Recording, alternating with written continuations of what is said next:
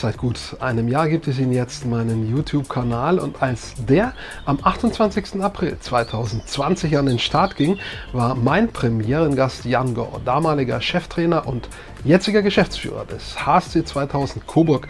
Der Verein spielt aktuell in der Handball-Bundesliga, der HBL, und ist eben letztes Jahr im Frühjahr in die stärkste Liga der Welt aufgestiegen. Zum einjährigen Geburtstag meines Kanals habe ich natürlich wieder einen Gast des HSC angefragt, hatte auch sofort eine Zusage von Florian Billeck, erst einer der Teamleader und gleichzeitig erfolgreichster Torschütze der Mannschaft. Allerdings gab es noch ein paar Terminschwierigkeiten, sodass ich die ein oder andere Woche schieben musste. Jetzt ist es aber soweit. Bei mir und mit mir im Gespräch Florian Billeck vom HSC 2000 Coburg. Viel Spaß beim Zusehen und Zuhören.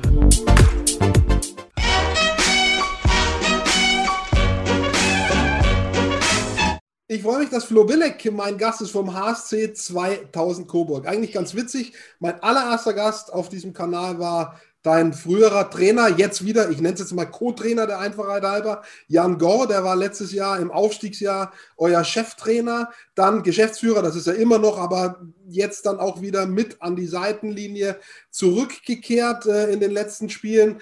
Und ich hatte angefragt, eben bei euch, äh, um äh, zu meinem Geburtstag einen weiteren Gast vom HSC haben zu können, hatte sofort die Zusage, aber äh, ein bisschen Terminschwierigkeiten. Jetzt mussten wir es halt drei, vier Wochen nach meinem Einjährigen schicken. Aber trotzdem, ich freue mich, dass du dabei bist. Und äh, wer dich nicht kennt, du bist rechts außen beim HSC.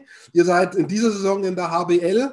Und äh, damit starten wir mal. Das ist ja irgendwie in jeder Hinsicht ein ganz komisches Jahr, eine ganz komische Saison. Ihr konntet irgendwie schon mal den Aufstieg nicht richtig feiern. Ähm, der war auch gar nicht richtig zu Ende gespielt. Ihr wurdet sozusagen zum Aufsteiger erklärt.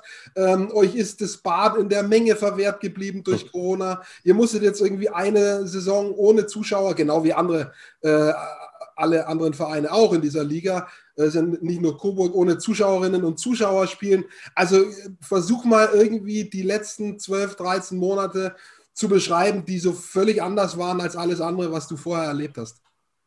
Ja, also erstmal freue ich mich, äh, dass ich zu Gast sein darf. Ähm, es ist natürlich so, dass ja diese Saison unter dem Deckmantel Corona äh, quasi gespielt wird.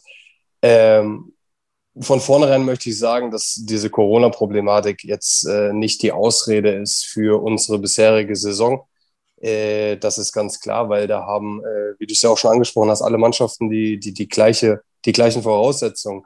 Ähm, ich bin trotzdem der festen Überzeugung, dass äh, uns das noch ein bisschen mehr trifft, äh, gerade in Bezug auf fehlende Zuschauer, weil das natürlich letztes Jahr unser Faustpfand war. Also äh, du hast es ja eben angesprochen äh, mit dem Aufstieg am grünen Tisch äh, etc. Da bin ich aber der Meinung, dass äh, das die einzig richtige Entscheidung war. Ähm, ich bin absolut äh, davon überzeugt, dass es richtig ist, auch in so einem Jahr die sportlichen Leistungen zu würdigen von uns und von Essen. Äh, und auch ein Fan von der Idee, dann halt diese Saison mit mehr Mannschaften zu spielen, was natürlich bedeutet, dass äh, gerade die Top-Teams eine Mehrbelastung haben, aber wir haben uns das trotzdem sportlich verdient. Ähm, aber wenn man halt alle 17 Heimspiele gewinnt, äh, keinen Punkt abgibt, ist das natürlich das äh, Ding, was auch in der Bundesliga das gewesen wäre, was wir gebraucht hätten, um äh, ja einfach konkurrenzfähig zu sein. Ich denke schon, wir sind konkurrenzfähig, aber natürlich sind wir ähm, leider mit einem relativ großen Abstand äh, dahinter dem ersten Nicht-Abstiegsplatz und da müssen wir nicht drum umreden. Das wird eine unfassbar äh, schwere, schwere Geschichte für uns. Es sind noch viele Spiele zu spielen und ähm, ja, wir wollen nochmal in so einen kleinen Lauf kommen, in einen kleinen Flow kommen. Ähm, natürlich ist es schwierig. Und was du auch angesprochen hast, äh, gerade wenn man mit Coburg schon einen Aufstieg äh, miterlebt hat, was damals äh, los war, als wir das erste Mal in der Bundesliga waren am Marktplatz, ähm, oder auch die Rückreise aus Springe damals zurück, wie viel in der Nacht in Coburg los war, äh, das tut unfassbar weh. Wir haben äh, damals noch gesagt, wir werden es natürlich nachholen oder vielleicht auch den Nichtabstieg feiern. Aber jetzt nach einem Jahr oder so wird man das natürlich nicht mehr tun. Äh, das ist ganz klar. Das ist leider eine Geschichte, was mir auch für die Jungs leid tut, die vielleicht das erste Mal aufgestiegen sind, äh, dass sie das nicht richtig genießen konnten ähm, und auch äh, viele dabei sind, die noch nie in Kiel, noch nie in Flensburg gespielt haben. Äh, natürlich ist es auf der einen Seite ein Erlebnis, aber halt dann dementsprechend gerade in Kiel nicht vor 10.000 spielen zu dürfen. Äh, das ist eine Sache, die mir einfach, ja, gerade für die Jungs sehr, sehr leid tut. Aber trotz allem sind wir privilegiert, äh, dass wir nicht wie andere Teile äh, unserer Mitmenschen oder ganze andere Sektoren äh, einem Jahr irgendwie Berufsverbot haben, sondern wir dürfen zumindest spielen. Und ähm, deswegen finde ich, muss man, muss man da auch in einer gewissen Art und Weise dankbar für sein. Und dieses Emotionale, du bist ein sehr emotionaler Spieler, das merkt man. Du bist auch einer, der die, die Fans anknipsen kann mit einer Aktion, mit einem Tempo-Gegenstoß und dann auch eben, ja, gern mal die Fans auch mitnimmt beim Feiern. Ähm, die, dieser fehlende emotionale Faktor, wie schwer ist es für dich, dich da auch zu motivieren, wenn man reinkommt in die Halle und ich sage jetzt einfach mal so, und wieder keine da. Ja? Also ich muss ganz ehrlich sagen, als wir am Anfang die ersten Spiele durften wir noch vor, vor knapp 1000 Zuschauern spielen, da muss ich sagen, dass äh, da die Fans echt einen super Job gemacht haben, dass man sich da wohlgefühlt hat und auch ein bisschen Heimspielatmosphäre hatte. Äh, ansonsten finde ich, der, der Mensch ist mehr oder weniger ein Ge äh, ja, Gewohnheitstier. Und man muss jetzt einfach sagen, nach acht Monaten ohne Zuschauer ist es mittlerweile äh, halt normal geworden in einer gewissen Art und Weise. Ja, wir wissen jetzt, es ist niemand da. Man hat glücklicherweise in jeder Halle ein paar Aufbauhelfer, äh, die dementsprechend auch die Möglichkeit haben, ein bisschen zu trommeln, ein bisschen für Stimmung zu sorgen. Ähm, aber es ist leider äh, für dieses Jahr zur Normalität geworden. Ich hoffe auch äh, so sehr, dass das nächstes Jahr nicht mehr der Fall ist. Und ich denke, da sind wir auch auf einem ganz guten Weg, äh, dass man nächstes Jahr auf jeden Fall wieder eine relativ ordentliche Auslastung der Arenen hat, weil das gehört einfach zu unserem Sport äh, dazu. Das ist ganz klar. Ähm, und natürlich ist es, äh, ist es schwieriger, die gleichen Emotionen an den Tag zu legen. Äh, ich finde, es gibt Mannschaften, die machen das super. Äh, Gerade unser Auswärtsspiel in Friesenheim war da ein Paradebeispiel, wie man das auch machen kann. Äh, wir haben das nicht immer geschafft. Das ist in meinen Augen auch ein Grund, äh, warum wir auch zu Hause weniger Punkte geholt haben, als wir das äh, ursprünglich geplant hatten, auch wollten und was für uns auch überlebensnotwendig gewesen wäre. Ähm, das fehlt, aber ich denke, äh, wir haben uns jetzt mittlerweile damit arrangiert. Ähm, man bereitet sich einfach einen Ticken anders vor auf die Spiele, weil man halt weiß, dass man diesen emotionalen Funken und den Faktor eben nicht von den Rängen kommt, sondern dass man dafür halt noch mehr selbstverantwortlich ist. Und äh, ich denke, das haben wir äh, mit der Zeit äh, dann auch besser gemacht. Aber natürlich, ähm, ich will nicht sagen, es macht keinen Spaß, aber ein ganz, ganz großer Teil, der es ausmacht, gerade Bundesliga zu spielen, der fehlt natürlich. Und gerade für eine Mannschaft, die ähm, halt nicht regelmäßig jedes Jahr dabei ist. Da ist schon zum Beispiel eine interessante Frage, wie findet dennoch eine Rückkopplung statt? Wie unterhältst du dich gerade mit Fans? Klar, irgendwann läufst du doch mal bei einem Spaziergang, Coburg ist jetzt nicht so groß, einem Fan über, über einen Weg, da kommt man vielleicht mal zu einer kurzen Unterhaltung, aber generell ist ja auch dennoch man geht ja auch nicht essen, nicht in irgendein Café, wo man mal in Gruppen Leute trifft. Wie findet eine Rückkopplung mhm. statt mit den Fans, die sonst eben auf der Tribüne anfeuern oder eben auch mal kritisieren, wenn sie sagen, äh, beweg dich mal? also zu, zum einen gibt es da, ich will nicht sagen glücklicherweise, aber es gibt ja die Möglichkeit äh, der sozialen Medien, äh, wo man natürlich auch äh, Sachen lesen kann, wo man Feedback bekommt, wo man auch natürlich mit äh, Privatleuten oder mit Fans dementsprechend auch ab und zu im Austausch ist ähm, und sich da mal unterhalten kann. In einem gewissen Rahmen, wie du es angesprochen hast, bei einem Spaziergang. Man kennt ja schön, äh, glücklicherweise gerade in Coburg äh, die Gesichter und es ist immer ganz schön bei einem Spaziergang oder sonst irgendwo äh, beim Einkauf auch mal den einen oder anderen zu treffen. Und da wird auch immer mal nachgefragt und äh, ich bin der Meinung, dass äh, Coburg schon seit Jahren einfach eine, eine sehr, sehr solide Fanbase hat, die, die in die Halle kommen. Äh, ich will nicht sagen, ganz egal, wie wir spielen, aber die einfach unfassbar treu sind. Das war bei Coburg schon immer äh, der Fall. Und äh, das ist auch schön. Und ich persönlich glaube, dass äh, wenn wir diese Pandemie hoffentlich irgendwann hinter uns lassen, beziehungsweise unter Kontrolle haben, äh, dass die Menschen allgemein, wenn sie die Möglichkeit haben, äh, alle möglichen sozialen Angebote, Kulturangebote, Sportangebote äh, wahrnehmen werden, glaube ich, weil das ist natürlich eine Sache, die war unfassbar eingeschränkt. Und ich persönlich äh, freue mich mega drauf, wieder in ein Café zu gehen, in ein Restaurant zu gehen, äh, wieder was trinken zu gehen. Und äh, ich würde mich genauso freuen, äh, wieder ja, Events besuchen zu können, was Kinos angeht, was Konzerte angeht und auch was natürlich äh, Sportveranstaltungen angeht. Und ich glaube schon, dass äh, man da definitiv äh, wieder einen regen äh, Zulauf hat, weil das sind Sachen, die haben einfach gefehlt. Und äh, ich will nicht sagen, man möchte das vielleicht auch dementsprechend noch ein bisschen nachholen, aber ich glaube schon, äh, dass das so ist. Und ich könnte mir auch ehrlich gesagt wirklich äh, vorstellen, dass viele Leute, die vielleicht nicht regelmäßig dabei waren, äh, nächstes Jahr das einfach ja noch ein bisschen mehr zu schätzen wissen. Das ist jetzt äh, am Beispiel Coburg äh, einfach immer noch Bundesliga oder Zweitbundesliga Handball gibt. Und ähm, ich hoffe und ich wünsche mir, dass wir vielleicht sogar äh, direkt schon wieder an die Zahlen aus den Vorjahren kommen oder die vielleicht sogar ein bisschen toppen können. Und ich denke, ähm, wenn das bis September sich so weiterentwickelt mit allem drum und dran, ähm, ja, bin ich da einfach positiv gestimmt und äh, ja, dann die, die ganzen alten Gesichter wieder begrüßen zu können. Und ich glaube, dass sie auch gerne wiederkommen. In dem Fall sind es dann frische Gesichter, weil wir ganz viele davon ein Jahr lang nicht gesehen haben, ja. sozusagen. Äh, wir werden sie aber auch alle gleich wieder erkennen. Du, du sagst es, das sind ja immer äh, die, die da sind, die immer kommen, die euch quasi äh, ja die, die Treue halten auch. Du hast diese Sehnsucht angesprochen und ich bin auch jetzt optimistisch, dass wir ab dem Herbst, wenn die neue Saison beginnt, da auch wieder äh, Fans in den Hallen und in den Stadien äh, haben können. Du hast das Social Media Thema angesprochen. Ähm, mich würde mal interessieren, wie das im Handball ist. Also wir hören vorzugsweise aus dem zum Beispiel Politikbereich oder aus dem Fußballbereich, dass die Kritik sehr häufig unter die Gürtellinie geht, die Spieler auch persönlich angeschrieben werden auf Instagram mit Privatnachrichten sozusagen, wo die richtig Hate abkriegen. Ist das im Handball anders oder kommt bei dir auch sowas an, wo du sagst, ey Freunde, das ist too much? Na gut, ich, ich bin der Meinung, dass äh, es macht die gesunde Mischung, meiner Meinung nach. Äh, wir leben in einer Demokratie glücklicherweise und äh, jeder hat das Recht auf freie Meinungsäußerung. Und äh, für mich gehört das auch absolut dazu, dass auch Kritik geäußert wird, gerade nach einer Runde, die, die in dem Fall ja einfach so läuft, wie sie bei uns läuft. Und äh, weder wir sind damit zufrieden, äh, noch die Fans. Und das kann ich auch äh, zu einem gewissen Punkt äh, definitiv nachvollziehen. Ich denke schon, dass ab und an äh, in sozialen Medien die Grenzen überschritten werden, wenn es dann gegen gewisse Spieler persönlich geht. ich glaube, wir müssen das durch ja, weil wir halt auch in einer gewissen Art und Weise in der Öffentlichkeit stehen, muss man das äh, schon abkönnen, weil es ist nicht immer nur alles positiv, sondern da gehören auch negative Stimmen dazu.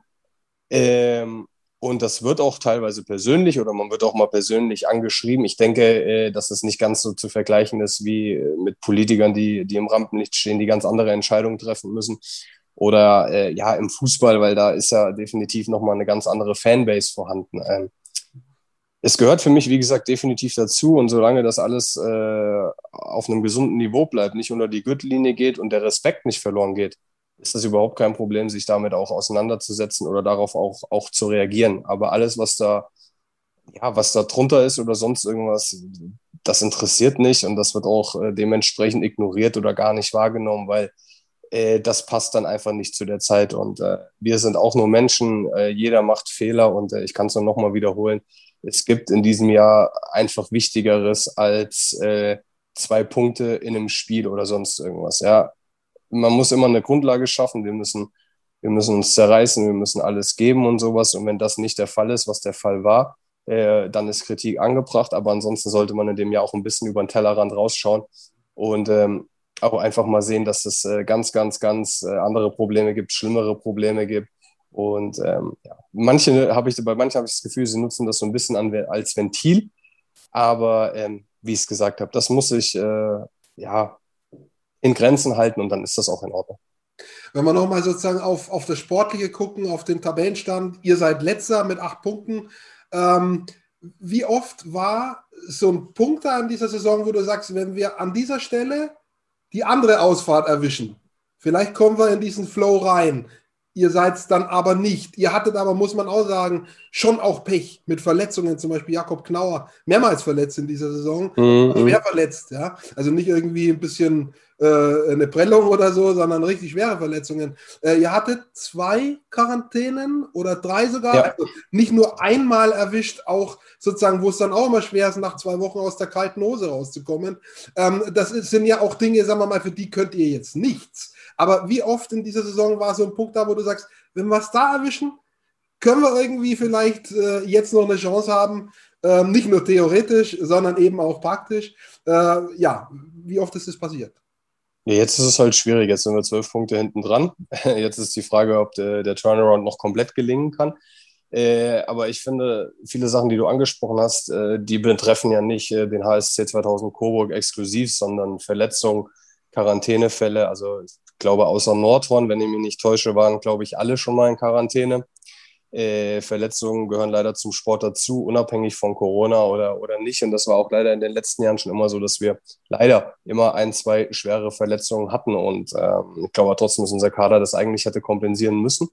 Und das haben wir aber nicht geschafft. Und gerade in den sogenannten Big Point-Spielen, Vier-Punkte-Spielen, wie man sie auch immer nennen will, wenn man gegen die direkten Konkurrenten, die äh, vier, fünf, sechs Plätze über uns stehen, ähm, wenn ich mich jetzt nicht vertue, äh, 1 zu 15 Punkte holt, dann können wir jedes einzelne von den Spielen äh, nehmen. Äh, ja, was einfach äh, dann, dann zu wenig ist. Äh, ich glaube, wir haben Spiele gewonnen mit, mit Melsungen, mit Stuttgart und Erlangen. Äh, übrigens alle, also bis auf Erlangen auswärts, äh, wo man sagen muss, da waren wir nicht in der Favoritenrolle. Also wir haben ja schon bewiesen, dass wir es können.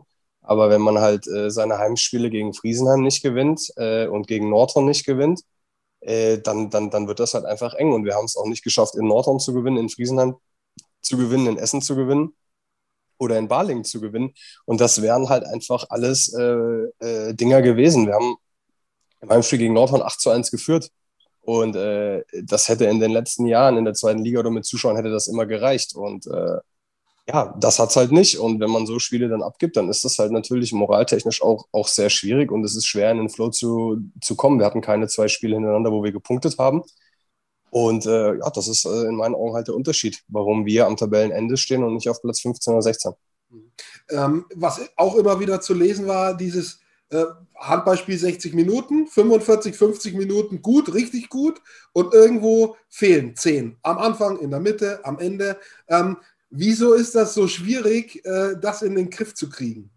Also nicht nur für euch, das ist ja ein generelles Problem. Immer mhm. komplette äh, Spielzeit, äh, eine Herausforderung für viele Mannschaften, die komplette Spielzeit wirklich alles sozusagen auf die Straße zu bringen.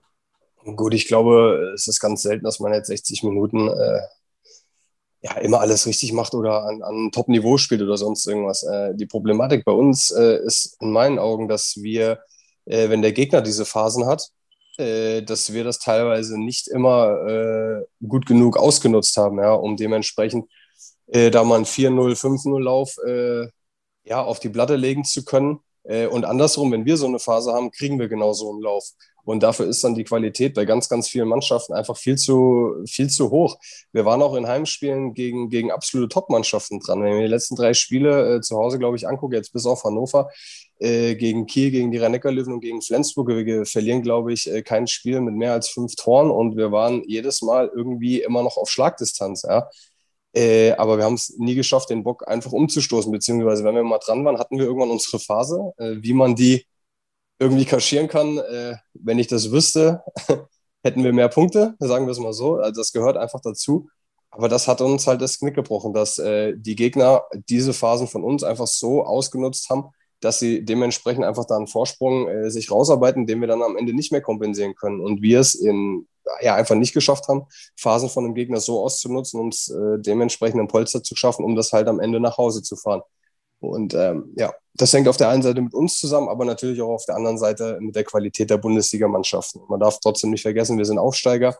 Es war eine spezielle Situation dieses Jahr mit vier Absteigern. Es wäre allgemein unfassbar schwer geworden, aber mh, mm, ich bin da in, in, in dem Fall einfach ein bisschen frustriert, weil ich immer noch finde, dass wir individuell definitiv nicht die schlechteste Mannschaft sind und schon mal gar nicht äh, so weit äh, hinter Barling da zu sein.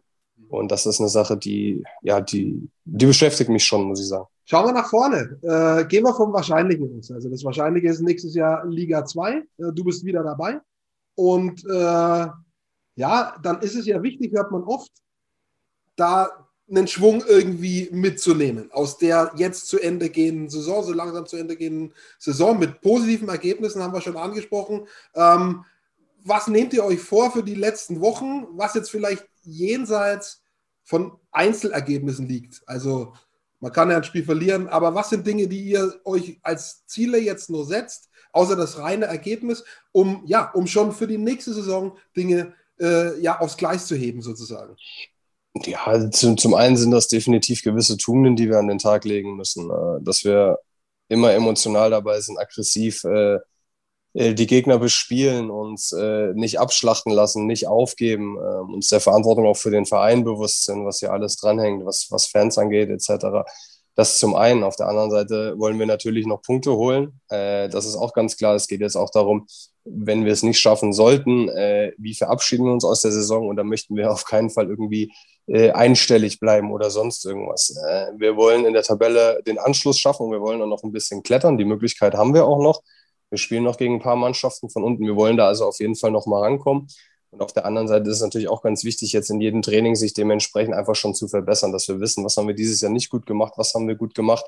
Äh, gerade unsere jungen Spieler äh, einfach weiterzuentwickeln, dass sie ähm, ja, sich jetzt einfach mit den besten Spielern der Welt messen können, um dementsprechend den nächsten Schritt in ihrer Karriere zu gehen. Und das sind halt ganz wichtige Erfahrungen, weil die zweite Liga nächstes Jahr sollte es äh, uns dahin verschlagen ähm, ist, ich will nicht sagen Haifischbecken, aber das wird mit vier Absteigern und eine der drei Top-Mannschaften, die es nicht schaffen wird, das wird nächstes Jahr äh, eine unfassbare Qualität sein. Und ähm, da müssen wir einfach sehen, dass wir jetzt unser Spiel stabilisieren, uns da auf ein anderes Niveau begeben, dass wir äh, nächstes Jahr einfach da bereit sind und gerade viele Fehler, die wir dieses Jahr nicht machen, äh, oder die, viele Fehler, die wir dieses Jahr machen, dass wir die, wenn möglich, jetzt schon gegen richtig gute Mannschaften einfach abstellen und weniger machen, weil das wird äh, alles dazu führen, dass wir nächstes Jahr vielleicht wieder eine Art Favoritenrolle einnehmen können, äh, dass wir wieder oben, oben mitspielen.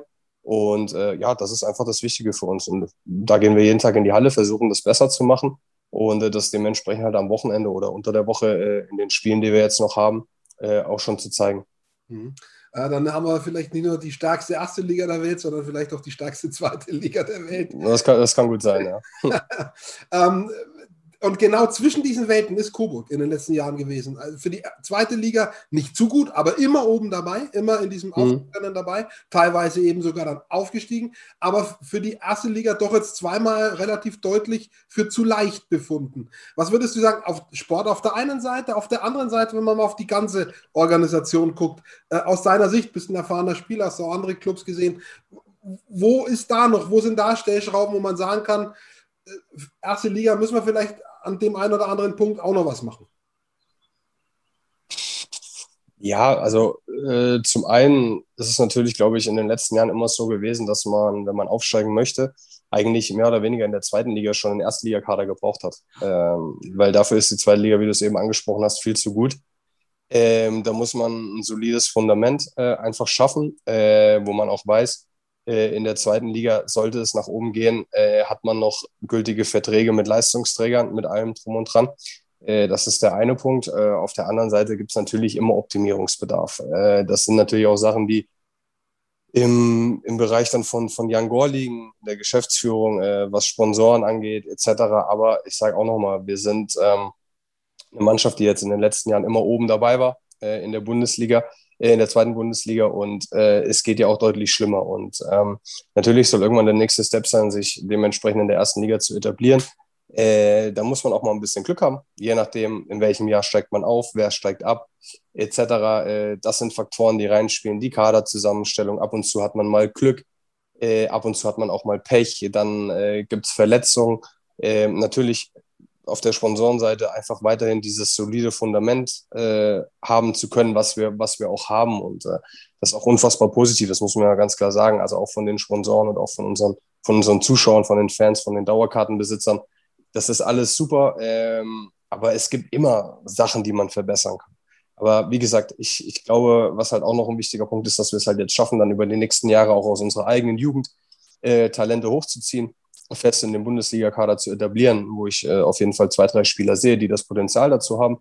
Und äh, dann mache ich mir auch um die Zukunft ehrlich gesagt äh, gar nicht so viele, so viele Gedanken, weil, ähm, wie gesagt, es gibt in meinen Augen auch, auch Schlimmeres als, äh, ich will es nicht Fahrschulmannschaft nennen, aber äh, eine Mannschaft zu sein, die immer äh, die Qualität hat, oben in der zweiten Liga mitzuspielen und alle zwei, drei Jahre dann den Aufstieg schafft. Also das ist einfach schwierig in der Bundesliga sich zu etablieren und wir werden, wenn wir runtergehen sollten, äh, wieder einen Anlauf nehmen, das beim nächsten Mal dann besser zu machen. Und äh, ja, da möchte ich gern Teil davon sein. Mhm. Äh, bist du zumindest, soweit ich es gelesen habe, vertraglich? Ähm, ich habe jetzt auch nochmal nachgeschaut. Äh, seit 2014 bist du in Coburg. Das ist ja doch, also Profigeschäft, egal in welcher Sportart, ich will nicht sagen, lebt von Wechsel, aber sie sind sehr üblich. Also, dass jemand dann äh, im sechsten oder siebten Jahr bei einem Verein ist, ist schon selten. Ähm, wo, wann hat sich deine Bindung zu Coburg so stark äh, herausgebildet, dass du auch immer wieder sagst, ich, ich bleibe, unabhängig davon, dass natürlich der Verein auch immer sagt, Flo, wir wollen mit dir weitermachen, ist schon klar, aber dass du auch ja. sagst, ich will hier in der Gegend bleiben. Was macht die Sache hier für dich so spannend und attraktiv und lebenswert vielleicht auch? Ja, ich hatte in meiner Karriere jetzt drei Vereine und das waren äh, im Endeffekt immer, ich will nicht sagen Provinzvereine, aber doch äh, etwas kleinere Städte oder Dörfer wie Hüttenberg, Balingen und jetzt eben Coburg. Ähm, für mich ist es so, dass ich mich halt, äh, das habe ich auch schon öfter gesagt, privat einfach wohlfühlen muss. Ähm, ich persönlich mag nicht alle ein, zwei Jahre irgendwie den Verein wechseln, wieder neu anfangen. Ähm, nur für den einen oder anderen Euro mehr. Äh, solange wir eine Vision haben, solange ich das Gefühl habe, dass wir uns hier weiterentwickeln können und äh, man natürlich auch eine Wertschätzung vom Verein bekommt, ähm, ja, spiele ich einfach da, wo ich mich wohlfühle. Und äh, das ist in Coburg einfach der Fall. Unabhängig von, von den Strukturen, die wir hier haben, was die Halle angeht, die Arena, äh, die Fans, ist es hier einfach ein, ein richtig schönes Fleckchen in Deutschland. Ja. Also Oberfranken hat es mir richtig angetan. Wir, wir sind nicht weit weg von Nürnberg, von Bamberg, von Oberhof etc. Also es sind ganz, ganz viele Sachen, die da eine Rolle spielen. Aber was einfach auch ein Punkt ist, ist, ähm, Handball ist mehr oder weniger mein, mein Beruf oder mein Job. Und ähm, ich, ich sage eigentlich immer das gleiche Beispiel. Im Endeffekt, wenn ich jetzt in einem Großraumbüro arbeite, äh, bin ich auch nicht mit allen Kollegen befreundet, sondern das sind äh, wenige. Und äh, das ist beim Handball bei mir genau das Gleiche. Ich verstehe mich mit allen gut, brauche äh, ein, zwei richtig gute Freunde in der Mannschaft, aber der Rest ist äh, außerhalb vom Handball. Und ähm, ich bin unfassbar stolz auf diese Freundschaften, die ich hier habe. Ähm, was halt das private Umfeld einfach angeht, wo man auch einfach einen klaren Kopf behalten kann. Und ähm, das war es mir einfach nicht wert, äh, das aufzugeben, nur um ähm, vielleicht gesichert Bundesliga zu spielen oder um zu sagen, ich gehe jetzt noch mal ins Ausland oder irgendwo vielleicht etwas mehr Geld zu verdienen, sondern ich möchte mir hier was aufbauen. Ich glaube, die Wertschätzung ist beide, beidseitig gegeben. Und äh, deswegen habe ich auch Liga unabhängig meinen Vertrag jetzt nochmal verlängert. Und äh, ja, ich auch schon gesagt, äh, da müsste jetzt schon viel passieren, äh, dass es da jetzt irgendwie noch ein oder zweimal weggeht. Ich bin jetzt im letzten Drittel meiner Karriere, ich habe da einen groben Plan, wie das alles ablaufen soll. Und ich hoffe, dass das bis zum Schluss in Coburg sein wird. Wenn nicht, dann ist es nicht so. Dann muss man gucken, was sich da nochmal ergibt oder was vielleicht noch interessant ist. Aber dadurch, dass hier einfach so viel passt, auch außerhalb vom Handball, ähm, ja, hat das einfach überwogen oder überwiegt es, um äh, ja, einfach immer wieder die Entscheidung Coburg treffen zu können. Dieses zweite Gleis, dürfen wir das wissen sozusagen, dass du ein Stück weit parallel vielleicht schon vorbereitest, was dann danach ja, das wird man, das wird man sehen. Ich habe äh, mein Bachelorstudium abgeschlossen, ich habe Sport- und Fitnessökonomie studiert. Äh, ich bekomme nächstes Jahr eine neue Aufgabe im Verein, äh, was Richtung, ja, also wir, wir haben es äh, als Koordinator Kinderhandball bezeichnet, mehr oder weniger. Also werde da jetzt meinen mein Einstieg finden mit den, mit den Allerkleinsten. Äh, dementsprechend auch wieder Praxis sammeln, was die Trainingsarbeit angeht, aber auch einfach Kommunikation mit den Jugendtrainern.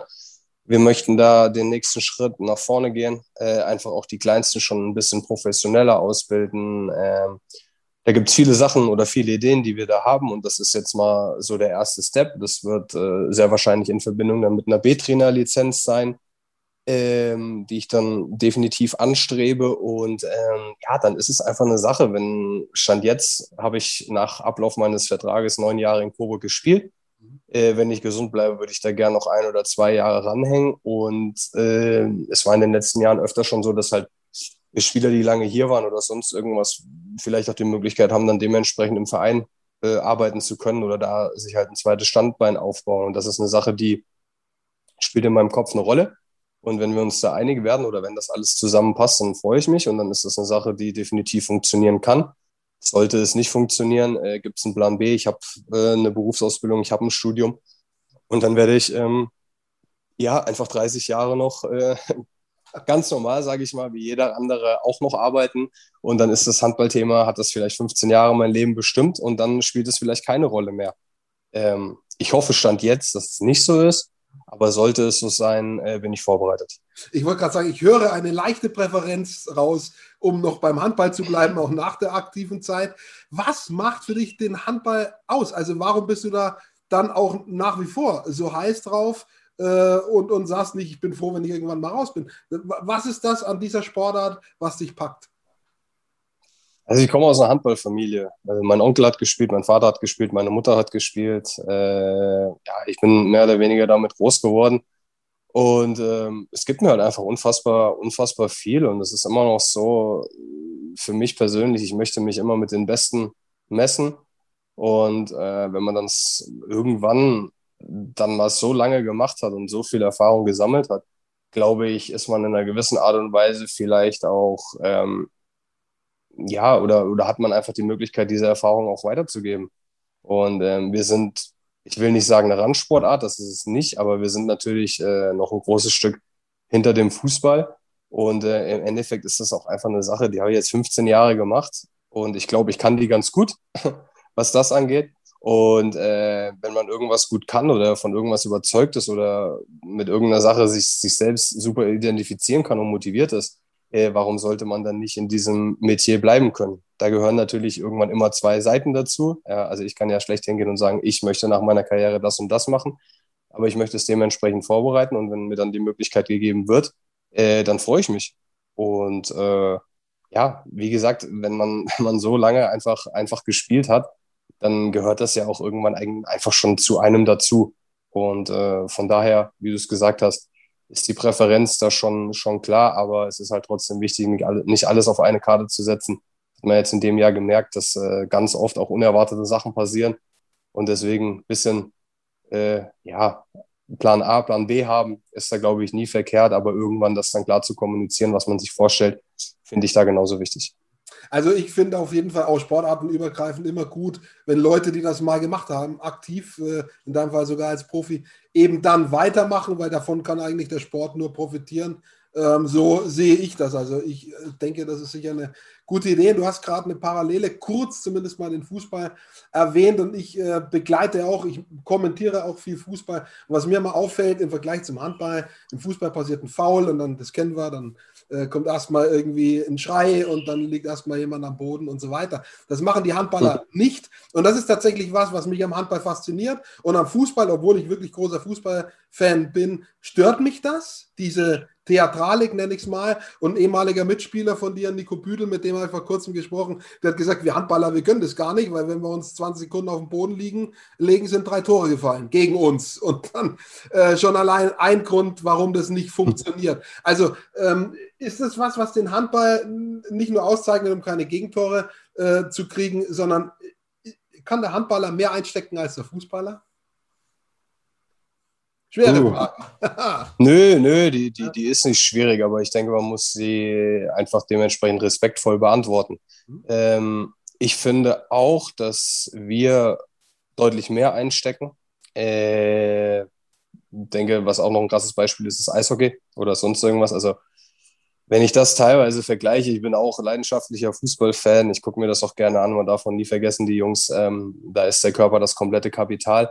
Äh, das sind unfassbar trainierte Sportler. Ähm, was mich mit am meisten stört, muss ich ganz ehrlich sagen, natürlich kriegen sie auch viel ab. Äh, es wird oft aus einer Mücke ein Elefant gemacht. Und äh, was jetzt Theatralik angeht, das sieht man ja leider auch in der Champions League, was man damit teilweise, teilweise rausholen kann. Aber was mir persönlich äh, wirklich, oder was mich am meisten stört, ist einfach dieses Lamentieren ähm, und dieses Kommentieren. Wenn ich mir überlege, wie das im Basketball sanktioniert wird. Wenn da auch nur einer schief guckt, gibt es sofort ein technisches Foul. Äh, ich denke, wir haben eine ganz gute Kommunikation mit Schiedsrichtern, aber das ist auf einer Ebene, die sehe ich im Fußball ganz, ganz selten. Also da kommen ja direkt 27 Leute und wollen äh, da nochmal irgendwas ausdiskutieren äh, bei irgendwelchen roten Karten oder bei irgendeinem Elfmeter oder sonst irgendwas. Und da fehlt mir so ein bisschen dieses, ich will nicht sagen auf dem Boden bleiben, aber man hat ab und zu schon das Gefühl, dass die Fußballer in ihrer eigenen Blase leben. Ähm, gehaltstechnisch tun sie das, äh, während der Corona-Pandemie meiner Meinung nach auch, weil äh, Ich überlege, wenn wir einen positiven Fall haben, sind wir alle sofort in Quarantäne. Und bei Fußballern, wenn ich das Beispiel Schalke nehmen darf, letzte Woche, da gab es, glaube ich, an drei Tagen in Folge einen positiven Corona-Test und die haben trotzdem gegen Hertha gespielt. Da fehlt mir ein bisschen die Gleichberechtigung, das muss ich ehrlich sagen, aber da bin ich nicht der Entscheidungsträger und das ist eine persönliche Meinung von mir, die ich aber, glaube ich, äußern darf. Und ähm, ich habe früher auch Fußball gespielt, aber das ist eine Sache, ähm, ich glaube, da täten ein paar äh, der Millionäre auch ganz gut daran, da mal ein bisschen zu erden. Aber wie gesagt, wäre ich in dieser Sportart oder in dieser Situation, würde ich da vielleicht auch ganz anders drüber denken. Von daher ist das alles ein bisschen schwierig. Ich habe unfassbaren Respekt, auch was die abreißen müssen. Aber wie gesagt, mir fehlt da ab und zu so ein bisschen der respektvolle Umgang, ähm, auch mit Schiedsrichtern oder mit den Gegenspielern. Und ähm, ja, das gibt es bei uns nicht. Äh, also Schauspielerei oder sonst irgendwas natürlich wird da auch mal, wenn man an der Brust getroffen wird, mal kurz das Gesicht gehalten oder so, aber das ist eher die Ausnahme und äh, das wird dann auch dementsprechend äh, einfach dann unter uns geklärt, ja. Dann kriegt man halt im nächsten Angriff wirklich mal eine, dann weiß man auch Bescheid, warum man eine bekommen hat. Und nach dem Spiel äh, können wir uns aber unterhalten und äh, wenn es die Zeit zulässt, auch was zusammen trinken und sowas. Und äh, ja, da sind wir ein bisschen eine andere Gemeinschaft, meiner Meinung nach. Aber wie gesagt, das äh, sehe ich oder beurteile ich aus der Ferne. Also als Beobachter würde ich das unterschreiben, was du sagst. Äh, deswegen ging ja auch die Frage in diese Richtung und manches beantwortet sich auch, glaube ich, durchs Regelwerk. Da ist auch, du hast Basketball angesprochen und auch Handball vielleicht auch klarer im Regelwerk ähm, mit den Sanktionen auch, wo bestimmte Dinge einfach nicht erlaubt sind und die halt dann auch sofort unterbunden werden, wo es halt möglicherweise auch im Fußball irgendwo einen Graubereich gibt, die sogenannte Fingerspitzengefühl und so weiter und so fort. Also wo, wo halt Dinge nicht sofort klar sind und sich dadurch auch äh, Dinge ergeben, von denen manche auch sagen, das macht dann den Fußball aus. Ähm, aber ja, also ich finde es eher kritisch. Äh, du ein Stück weit auch, höre ich durch. Hm. Ja, also ich, ich habe es ja eben schon gesagt. Äh, vielleicht ein, zwei Beispiele dazu. Wenn ich äh, im Vollsprint auf einen Schiedsrichter zusprinten würde, bevor ich da ankommen würde, äh, wäre ich schon unten mit, äh, mit zwei Minuten. Oder wenn ich äh, mich umdrehe und hier diese, diese Bewegung mache oder sowas, gehe ich auch sofort runter. Und äh, das sind halt einfach Sachen, die sind halt einfach über die Jahre im Fußball normal geworden. Also das fällt ja auch gar nicht mehr auf. Und da jetzt zu sagen, ähm, oder wir lassen uns nicht mehr fallen oder sonst irgendwas, das kann ich ja äh, schlecht vorgeben, ja, weil es ist, es gehört einfach dazu. Es ist ja, es ist ja in einer gewissen Art und Weise normal und man hat sich ja auch dran gewöhnt.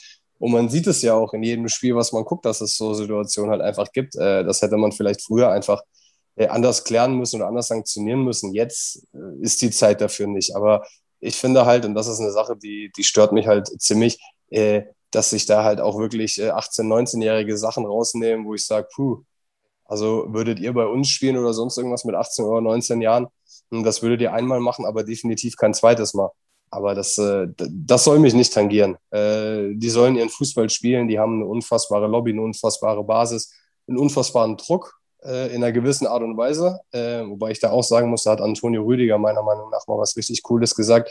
Äh, wenn ich so viel Millionen verdiene, muss ich auch mit einem gewissen Druck umgehen. Was, nicht, äh, was ich nicht damit meine, ist, dass man sich alles gefallen lassen muss, weil sie stehen natürlich unfassbar im Fokus der Öffentlichkeit und man kann sich ja gar nichts erlauben. Also da muss man ja nur irgendwie im falschen Restaurant mal essen gehen am Tag vor dem Spiel und es ist eine unfassbar unprofessionelle Spielvorbereitung und so. Da möchte ich mit den ganzen Jungs auch äh, teilweise gar nicht tauschen. Äh, von daher, wie gesagt, die Medaille hat immer zwei Seiten und sie müssen auch ganz, ganz viel abkönnen und dürfen sich in meinen Augen deswegen auch ein bisschen was rausnehmen. Aber ähm, die Vorbildfunktion oder sonst irgendwas, äh, die haben sie ganz, ganz oft. Aber ich glaube, äh, es gibt Optimierungsbedarf, aber ich wage mal zu bezweifeln, dass wir jetzt den Fußball grundlegend verändern. Und wie gesagt, es ist ja auch eigentlich der Lieblingssport von, von fast allen Deutschen und äh, das soll auch so bleiben. Es wäre witzig, wenn wir zwei das jetzt könnten. Äh, ein Beispiel finde ich aber gut, wenn du sagst, äh, äh, die, die stehen unter Druck, weil sie jeder kennt. In Coburg zum Beispiel kennt dich auch jeder. Ähm, ist es was, äh, wo du sagst, kein Problem für mich, wenn du rausgehst und wirklich jeder weiß, das ist Flo Billig? Also ich mag das eher, muss ich ganz ehrlich sagen. Aber man darf das ja, wie gesagt, das, man kann das ja auch nicht vergleichen. Also ich kann hier ganz normal ins Restaurant gehen und ich esse dann einfach was mit den Jungs aus der Mannschaft oder so.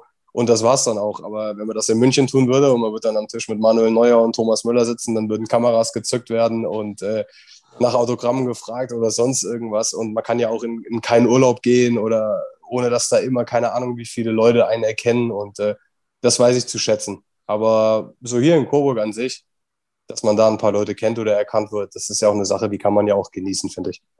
Wir sind im Prinzip schon fast durch. Du hast angesprochen, Urlaub. Äh, ich weiß jetzt gar nicht, äh, also es scheint ja so, als könne man darüber nachdenken, irgendwo hinzufahren in diesem Jahr. Wie schaltest du vom Handball ab? Was ist deine Methode, außer vielleicht irgendwo hinfahren, äh, wo es weit weg ist? Ist ja auch für manchen einfach nur weit weg. Was sind deine Dinge, die du tust, um, um dann mal abzuschalten, zwei, drei, vier Wochen, bis es halt dann wieder losgeht? Ja, also ich, ich, ich hoffe auf jeden Fall dass erstmal, dass wir die Runde durchbekommen bis Ende Juni und da bin ich froh, wenn wir drei, vier Wochen mal Pause haben. Es war eine, eine unfassbar lange Saison, äh, kräftezehrende Saison. Und äh, bei mir ist es so, ich werde definitiv meine Familie besuchen, äh, die ja jetzt auch nicht in Coburg äh, wohnt. Das sind auch zweieinhalb Stunden.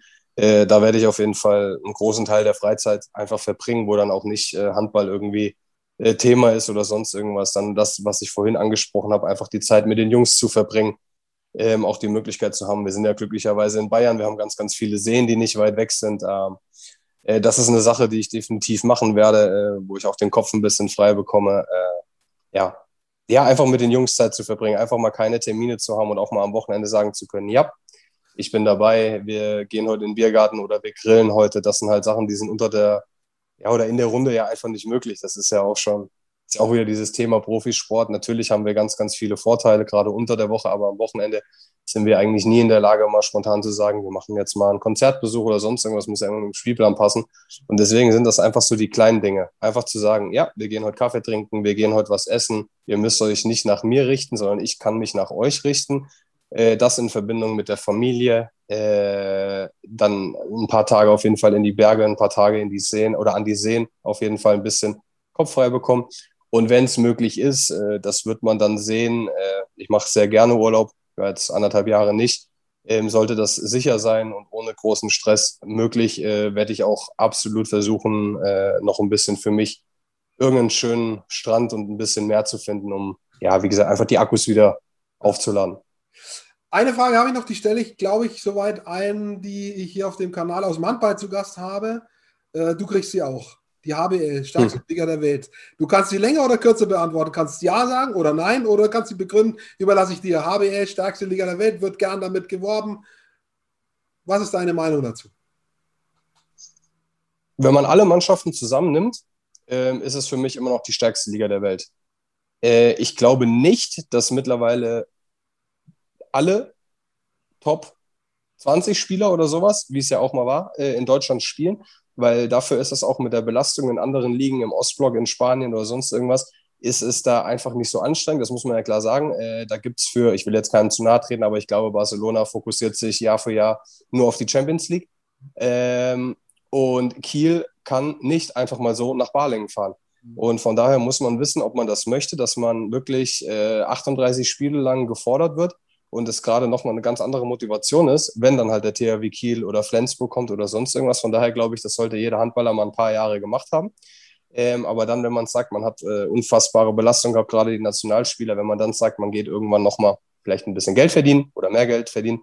Äh, in anderen Ländern kann ich das komplett nachvollziehen. Da gibt es die Spitzenvereine, aber äh, in der Breite gesehen äh, ist in meinen Augen nicht annähernd eine Liga auf dem Niveau, was die HBL hat. Und ich glaube auch nicht, dass sich das die nächsten Jahre ändert. Flo, ich danke dir. Ich äh, wünsche dir alles Gute, euch alles Gute für die letzten Wochen der Saison. Den einen oder anderen Sieg noch äh, für das gute Gefühl in der nächsten Saison. Und äh, ja, wer weiß, was alles passieren kann, haben wir letztes Jahr gemerkt. Am Ende klappt es vielleicht in irgendeiner Form mit diesem Klassenerhalt noch, weil, weil, weil. Also ich möchte in diesen Zeiten nichts ausschließen. Ähm, die Wahrscheinlichkeiten haben wir angesprochen vorhin. Und wie gesagt, ich wünsche euch alles, alles Gute als Team, als Verein, dir persönlich auch. Äh, und vor allem bleib unverletzt und gesund. Das ist, glaube ich, so das, was am allerwichtigsten ist, damit man das halt ordentlich äh, seinen Job machen kann. Ne?